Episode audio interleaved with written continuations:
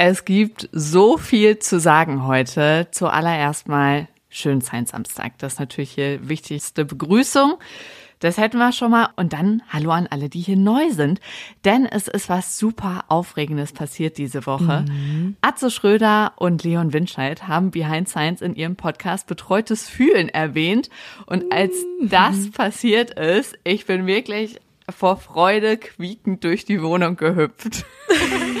ja, ich war vor allem gerade unterwegs, ne? Ja. Und, und hatte das stimmt, gesehen. ich habe dich angerufen sofort. Und dann hast du mich angerufen und es war wirklich so, oh mein Gott, lass mich das erstmal hören. Wo ist die Stelle? War so cool. Mitten in der Bahn und, warst du. Ja, und wie schön sie auch irgendwie über den Podcast reden und so. Und das ist ja eh so cool, weil wir den Podcast ja auch sehr feiern und ja. einfach immer generell alle Wissenschaftspodcasts super finden. Und dann erwähnen sie uns einfach. Vielen, vielen Dank. Ja, und ausgerechnet jetzt geht betreutes Fühlen halt auch in die Sommerpause, mhm. was voll schade ist. Aber vielleicht ist das auch ganz gut für alle, die uns dann jetzt gefunden haben, denn wir machen keine Pause und wir werden natürlich alles geben, euch jetzt gut durch den Sommer zu bringen. Ja, wir schaffen diese Pause zusammen. Haltet durch. Ja. mit uns fällt euch das bestimmt nicht schwer und ihr bleibt vielleicht auch danach noch mit dabei. Das würde uns sehr, sehr freuen. Also herzlich willkommen Schön, dass ihr da seid. Mhm. auch wenn sich die Sommerpause ja ein bisschen wie Herbst anfühlt, ehrlich gesagt, ja. ne? Aber auch irgendwie Podcast-Wetter. Ja, total. Und äh, da fällt mir ein, ich muss noch was sagen. Und zwar Go, go, go. Okay. Das war für unsere Hörerin Birgit, denn ich weiß, dass sie jeden Samstag, immer wenn die neue Folge Behind Science rauskommt, mit uns joggen geht oder Radfahren. Mm. Und das finde ich so schön. So, das ist richtig schön. Irgendwie hat sie da voll so eine Routine mm. mit uns entwickelt, ein Ritual fast. Cool. Ja, ich habe das auch mit äh, verschiedenen Podcasts. Es gibt einen Podcast, den höre ich immer auf der Autofahrt. Das ist äh, zwei Seiten mit Mona Amesian. Auch eine große Empfehlung. Ah, und der ist ja. ganz oft, kommt da raus, äh, immer dienstags, wenn ich zu einem bestimmten Interview fahre. Und das ist da so mein Ding. Deswegen, ich liebe ja auch solche Traditionen. Ich freue mich dann schon immer richtig darauf. Und Mittwochs ja. ist Kaulitz Hills Tags, klar. Klar. Und heute ist Samstag. Das ist gut. Genau, heute da. ist Science Samstag. Das ist der allerwichtigste Tag. Jetzt kommen wir aber mal zur heutigen Folge. Diese Figur, über die wir heute sprechen, die hat auf jeden Fall Tradition, kann man so sagen. Wir gehen nicht nur in Oppenheimer ins Kino, sondern auch in Barbie. Und keine Sorge, wir sind hier kein Kinopodcast, sondern es geht hier immer noch mhm. Um Wissenschaft. Und die Barbie hat auf den ersten Blick vielleicht nicht so viel mit Wissenschaft zu tun. Aber wenn wir beide quatschen, Marie, dann geht's irgendwann früher oder später um Wissenschaft. Also ja. ihr seid hier genau richtig. Das ist kein Barbie-Podcast. Das ist immer noch Behind Science. Ja.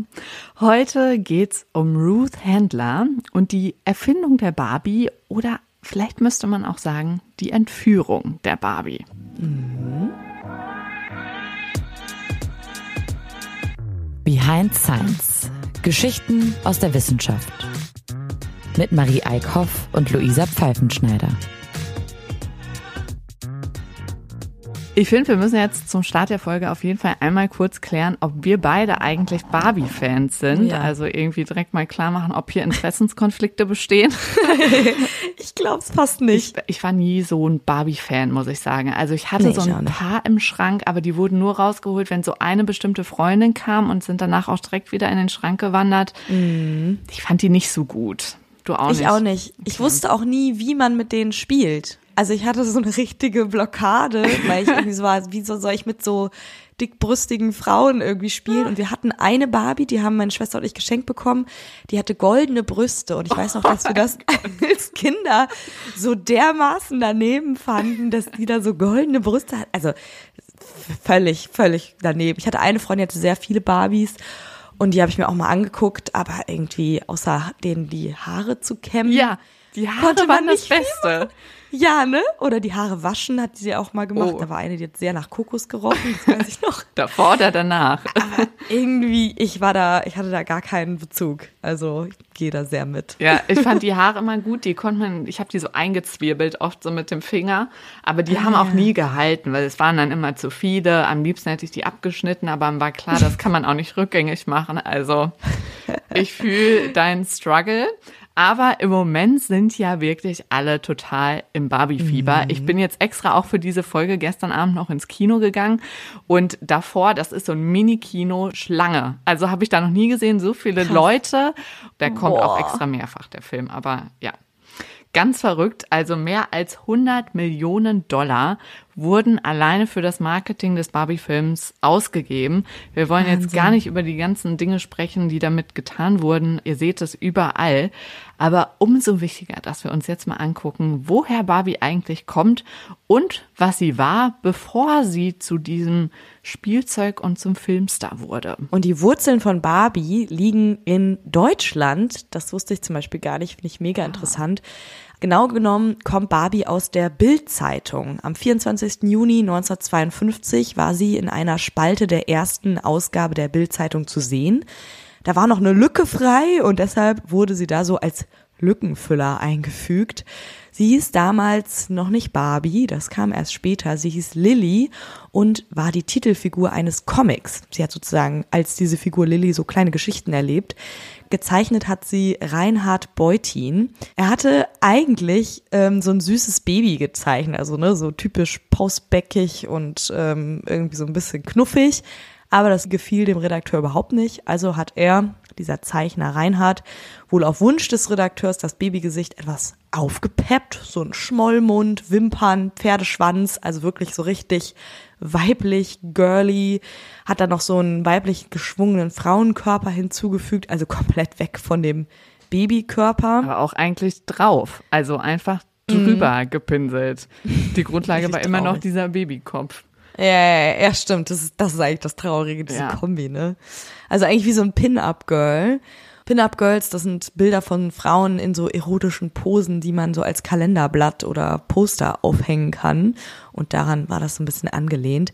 Die Comicfigur, die Reinhard damals zeichnete, war aber damals nur für diesen Zeitungscomic gedacht. Und er hat sie dann eben Lilly getauft. Ursprünglich war Lilly also einfach wirklich nur ein Lückenfüller in der Bild. Aber Folge 1 kam direkt schon so gut an, dass Reinhard den Auftrag bekommen hat, jeden Tag eine neue Folge zu zeichnen. Gezeichnet war Lilly in schwarz-weiß, also da war noch gar nichts mit Pink oder so. Aber Lilly ist in der Zeit, in der sie das erstmal in der Öffentlichkeit erscheint, auch schon so auffällig genug.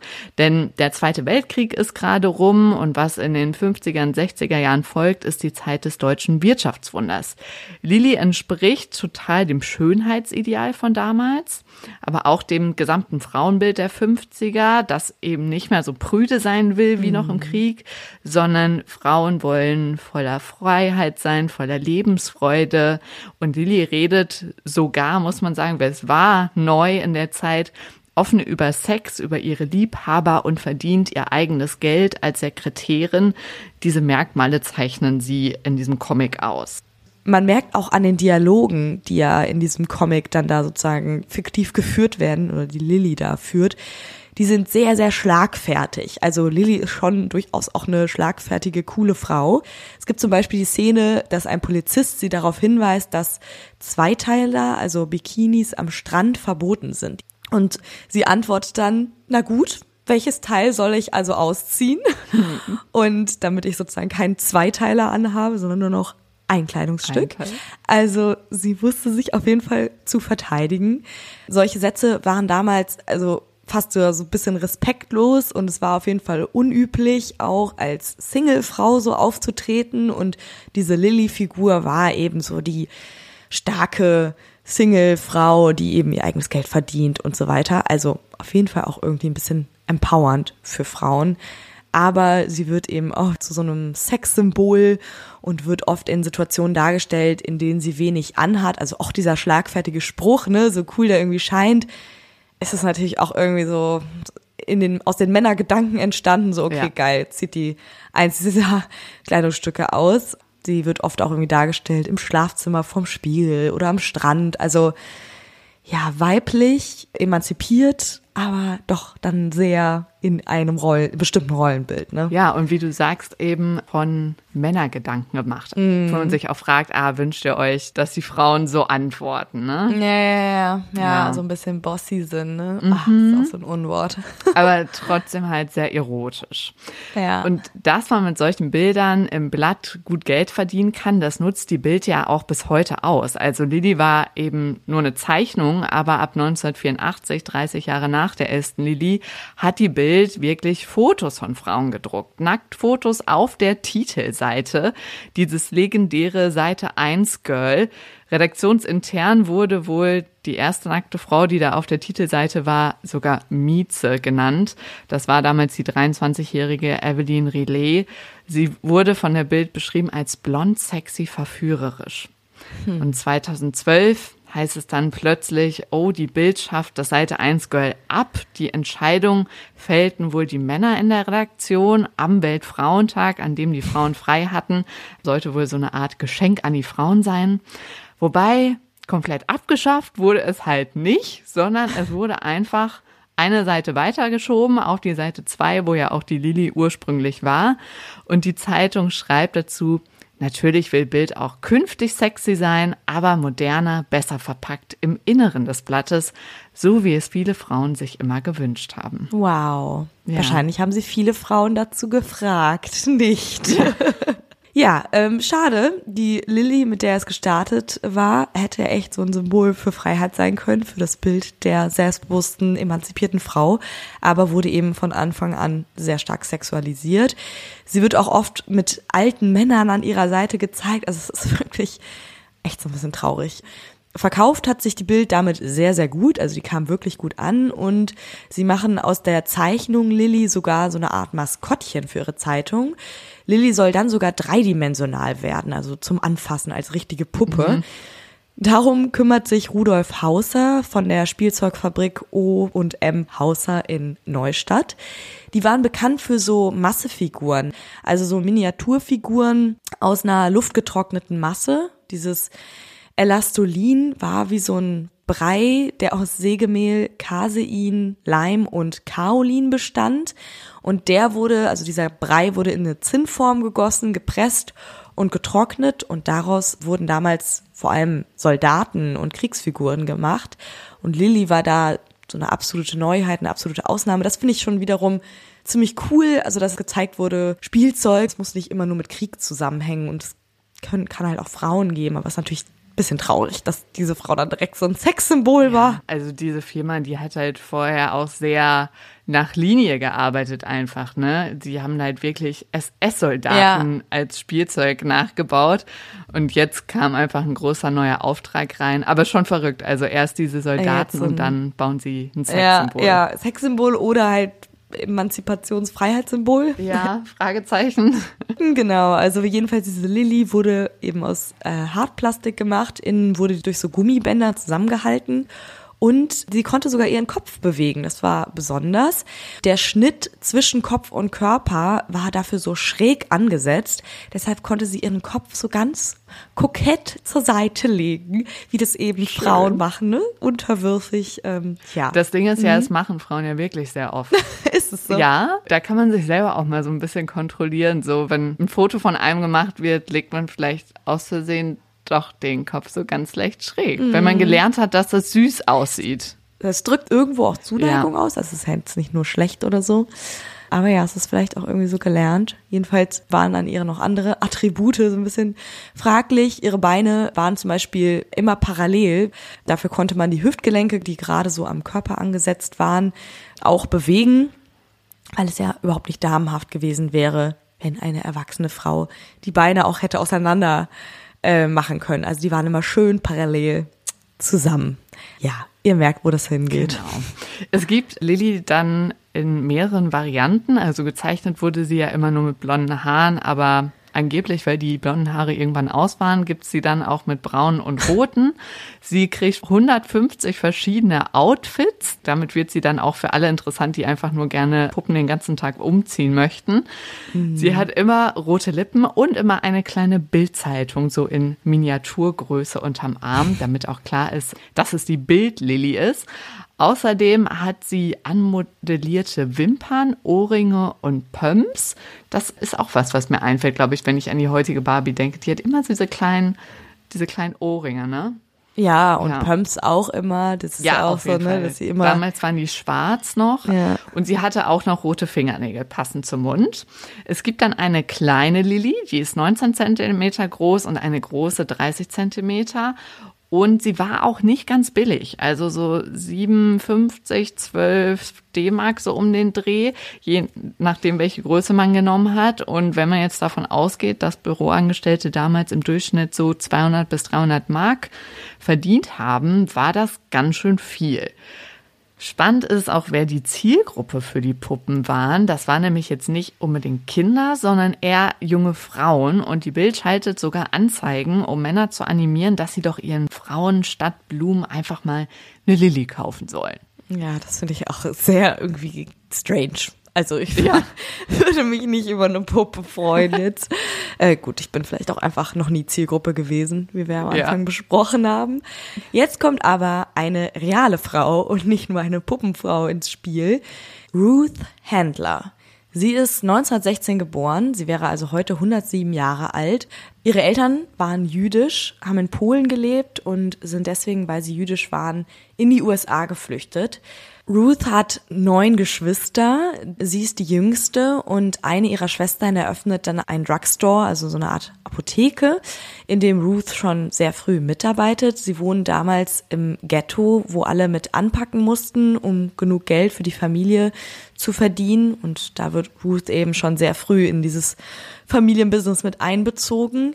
Da hat sie wahrscheinlich auch so ein bisschen ihren Geschäftssinn gelernt, den sie später brauchen sollte, um die Barbie, man kann das schon spoilern, weil es geht aus dem Titel hervor, ähm, ja, auf zu vermarkten. Ruth schafft es dann trotz dieser ganzen Widrigkeiten auch irgendwie zu studieren. Sie arbeitet parallel immer und schlägt sich so ganz gut durch. Mit 22 heiratet sie den Designer Elliot Handler, daher ihr Nachname, und gründet mit ihm zusammen ein Start-up. Wirklich, wie man sich das vorstellt in den USA. Es gibt's ja oft auch in Filmen in der Garage. Ich meine, so ist auch irgendwie Facebook entstanden und so weiter. Die beiden verkaufen dann das, was äh, Elliot so als junger Designer entwirft, zum Beispiel Bilderrahmen aus Plastik. Ruth hat dann eine Idee, ähm, wie man Bilderrahmen aus billigerem Holz herstellen kann, weil Plastik da ziemlich teuer wird zur Zeit des Zweiten Weltkriegs. Das läuft ziemlich gut und sie nimmt sich dann noch einen Geschäftspartner mit dazu, Harold Madsen. Mit ihm gründet sie dann eine neue Firma. Die nennen sie Mattel und vielleicht kennt ihr diesen Namen sogar auch, weil das ist immer noch die Firma, die Barbie vertreibt. Dieser Name setzt sich aus den beiden Nachnamen zusammen, Madsen und Hadler. Das sollte wirklich dann eine Weltfirma werden. Sie gingen mit dem Trend, machten auch Spielwaren und beim Urlaub in der Schweiz, also sie verdient da wirklich so viel, dass sie auch Urlaub machen kann, entdeckt Ruth in einem Schaufenster dann plötzlich eine Lilly. Und das soll den Wendepunkt in der Geschichte dieser Firma Mattel bedeuten. Ja, also Lilly hat es auch selbst halt bis in die Schweiz geschafft jetzt. Lilly ist schon auch so in Europa, tourt sie so rum und ist erfolgreich. Und Ruth findet sie einfach super, weil das mal so keine Babypuppe ist, sondern eine erwachsene Frau. Und ja, so ein bisschen Erotik kommt da ja auch vor. Und dann hat sie diese wechselbaren Klamotten. Das findet sie alles super spannend und kauft eine Lilly und bringt sie ihrer Tochter Barbara mit. Ich habe ja Entführung mal so gedroppt als Wort, denn ich finde, es ist so ein bisschen in dem Moment, wo sie die Lilly dann mit in die USA nimmt, entführt sie irgendwie auch diese gesamte Idee. Die Idee. Ja. Ja, stimmt. Ja, also sie nimmt die mit nach Amerika und baut sie danach. Und Lilly wird wirklich das Vorbild für die Barbie-Puppe. Also wenn man sich die erste Barbie anguckt, die Mattel dann ab 1959 verkauft, das ist vier Jahre nach der ersten Lilly, die sieht ihr wirklich aus wie aus dem Gesicht geschnitten. Und in diesem Namen Barbie steckt übrigens auch wieder so eine ganz persönliche Namensgeschichte, denn ähm, es sind diesmal nicht Nachnamen, die darin verarbeitet wurden, sondern der Name ihrer Tochter Barbara. Barbara Barbie, genau. Und übrigens hat sie auch ein zweites Kind, einen Sohn. Und wie heißt der wohl? Ist jetzt ein bisschen echt, wow, Ken. Das ist auch so geil, wenn ich mir vorstelle, dass wirklich eine reale Person Ken Ja, heißt. stimmt. Also nicht irgendwie Kevin und daraus wird Ken, so wie bei Barbara Barbie, sondern ich hieß wirklich Ken. Gut, es ist halt nur komisch, weil man jetzt die Figur Ken kennt. Ähm, übrigens fand ich Ken noch uninteressanter als Barbie als ich hatte Kind. auch keinen, glaube ich. Was ist das denn? Also, oh, ich weiß auch nicht. Ja. Naja, nicht meins. Jedenfalls, Barbie wird zum absoluten Verkaufsschlager. Gleichzeitig beginnt mit Barbie das Ende von Lilly.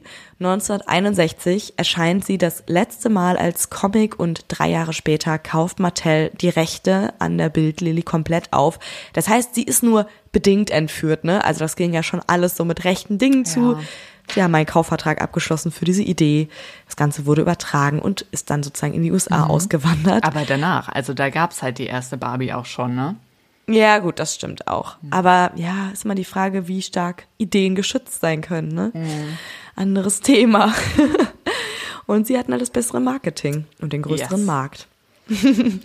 Jedenfalls, die Produktion der Lilly-Puppe wird auch eingestellt und ihr Zeichner hat leider auch gar nichts mehr von den Barbie-Gewinnen. Er hat vielleicht so ein bisschen was mit der Lilly-Puppe ja verdient. Die wird insgesamt immerhin 130.000 Mal hergestellt und Barbie wird hingegen wirklich millionenfach im Jahr verkauft. Also Ja. Ganz, ganz andere Dimensionen, was da an Geld rausgeschlagen wurde. Auf jeden Fall. Ruth hat da einen richtig guten Riecher. Es kommt gut an, dass Barbie eben nicht diesem typischen Klischee einer Puppe entspricht. Und Ruth erklärt auch selber, sie war ja Fan genau davon, dass sie eine Puppe wie Barbie für wichtig hält für die Entwicklung des weiblichen Selbstwertgefühls. Sie findet es wichtig, dass Mädchen mit Puppen spielen, die einen Busen haben. Vielleicht müsstest du ihr dann mal deine Erfahrungen Die goldenen Die goldenen. Was? Ist das so? ist das real? Ja, Barbie hat aber ja auch nicht nur einen großen Busen, sondern auch noch eine extrem schmale Taille und ewig lange Beine. Also das sind Proportionen.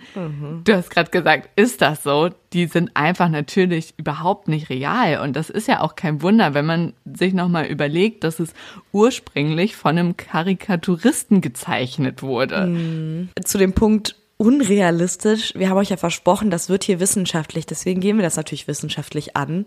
Barbie wäre tatsächlich in ihrem Körper überhaupt nicht lebensfähig, weil in ihrem Körper alleine schon die Organe zum Beispiel gar keinen Platz hätten. Also sie hätte vielleicht eine halbe Leber, ein paar Zentimeter Darm und ähm, sie könnte mit ihrer dünnen Taille auch nicht richtig atmen. Also Richtig traurig. das ist total, es ist richtig Ja. krank, wie das dargestellt ist. Und Forschende fanden zum Beispiel auch heraus, dass sie mit ihrem Körper nicht mal aufrecht stehen könnte. Also diese dünnen Beine der Barbie, die könnten den Rest vom Körper niemals tragen. Und ähm, ja, sie hat eben so unrealistische Proportionen.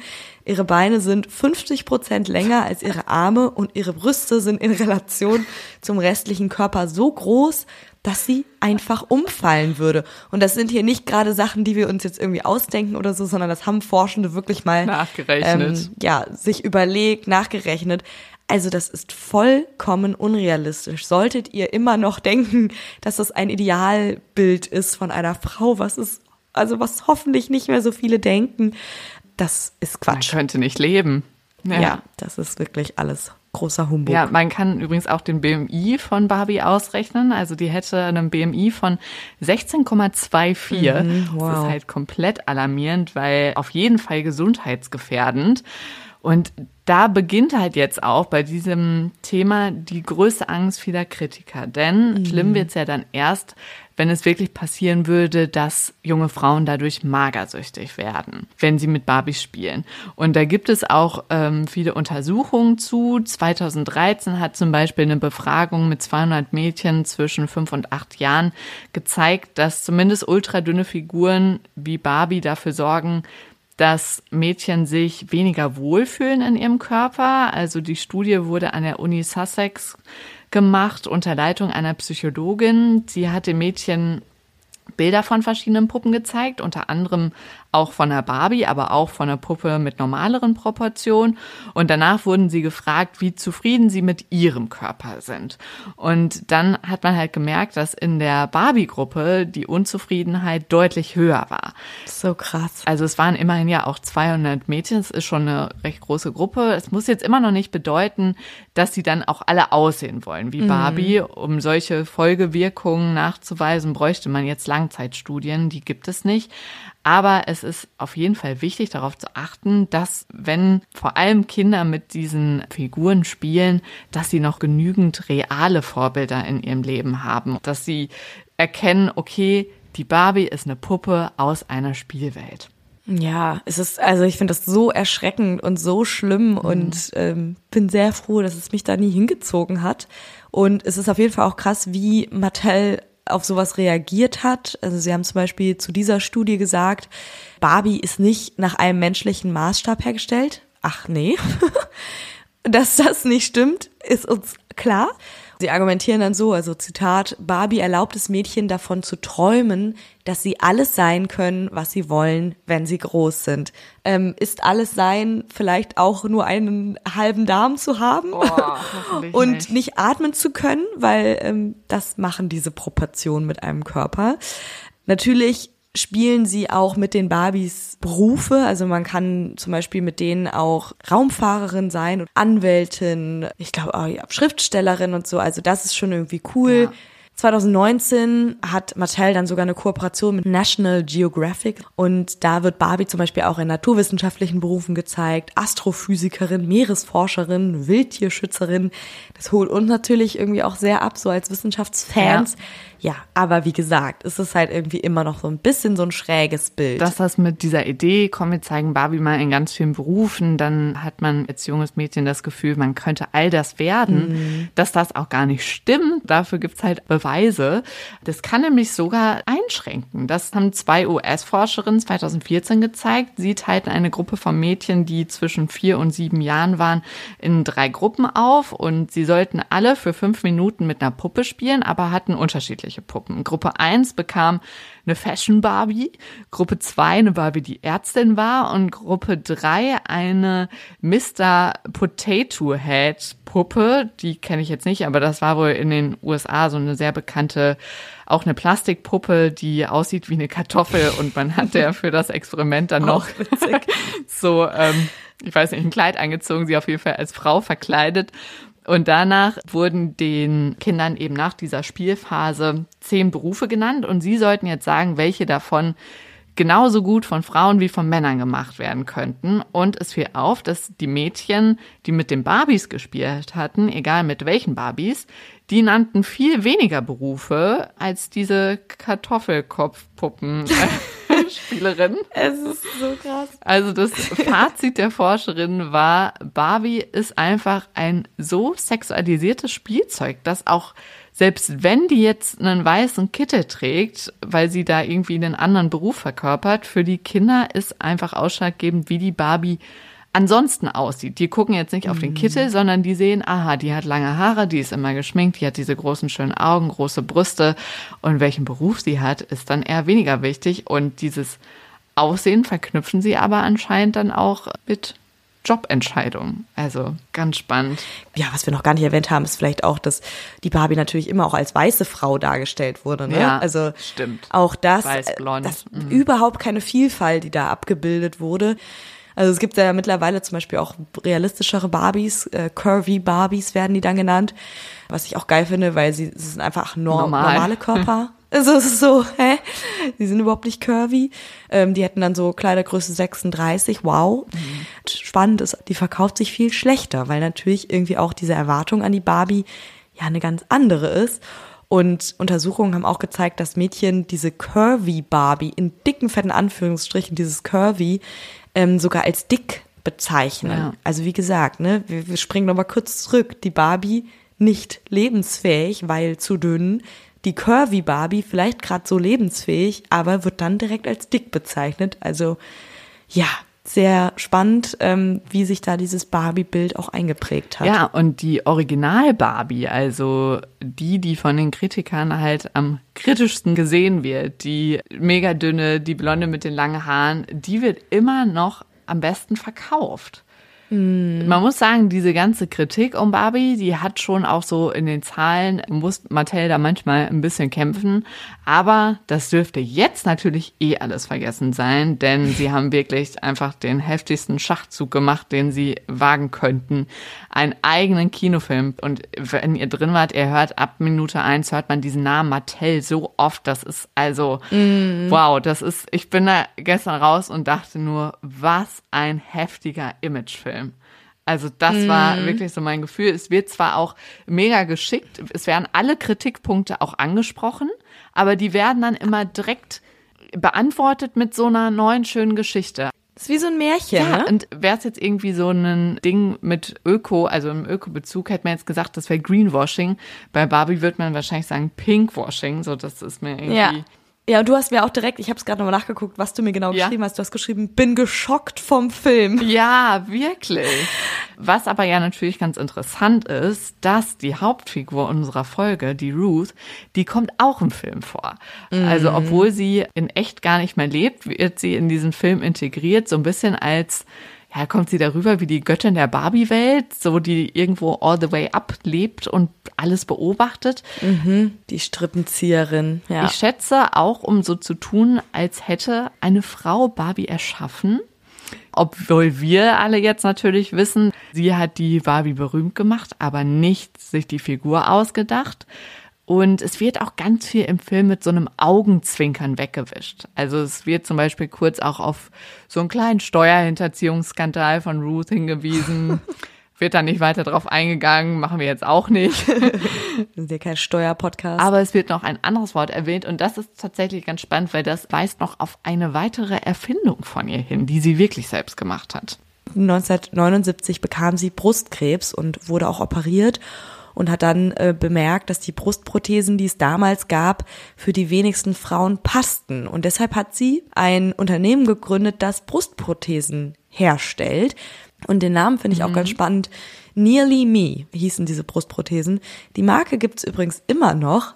Sie verkauft Prothesen aus Silikon, die man aufkleben oder in BH legen kann und die dann den Frauen dieses Gefühl der Brust wiedergeben sollen. Das sind vielleicht auch ganz spannende Fakten, die man so raushauen kann, was man noch zur Barbie weiß. Ja. Einmal dieses Lilly-Ding, ne? Also, dass die Barbie eigentlich aus Deutschland von der Bild kommt und von deutschen Männern erfunden wurde und dass die Frau, die sie geklaut hat, dann da richtig reich mit geworden ist mhm. und später dann Brustprothesen verkauft hat. Das kann man doch mal eben so raushauen auf einer Party. Und wenn ihr das macht, dann erwähnt doch auch bitte immer schön, woher ihr das wisst aus Behind mhm. Science. Quellenangabe nicht vergessen. Ja, denn wir sind hier jetzt natürlich ein paar mehr Menschen geworden. Das ist mega schön. Aber es haben auch noch nicht alle Sterne da gelassen. Das könnt ihr mal noch machen. Ja. Bewertet We uns, empfehlt uns, schickt uns Feedback und freut euch auf die nächste Folge Behind Science am nächsten Science Samstag. Bis dahin, macht's euch schön. Und das hier geht nochmal an dich, Birgit. Go, go, go! Sie ist bestimmt schon stehen geblieben, weil es so spannend ist. Dreht eine extra Runde. Tschüss.